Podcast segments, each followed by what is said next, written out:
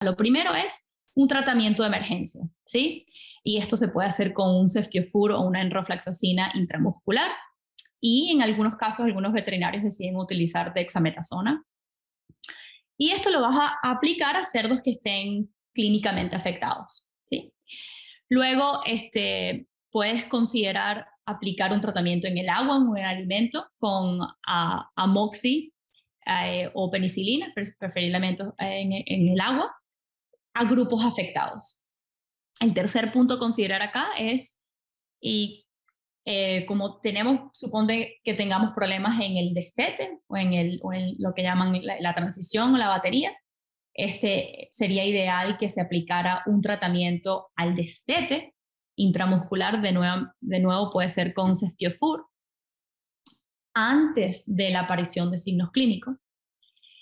Y un cuarto punto es eh, quizás recibir a estos lechones en, de nuevo en la, batería o en la, transición, en el sitio 2, con una penicilina o una homoxicilina en el agua.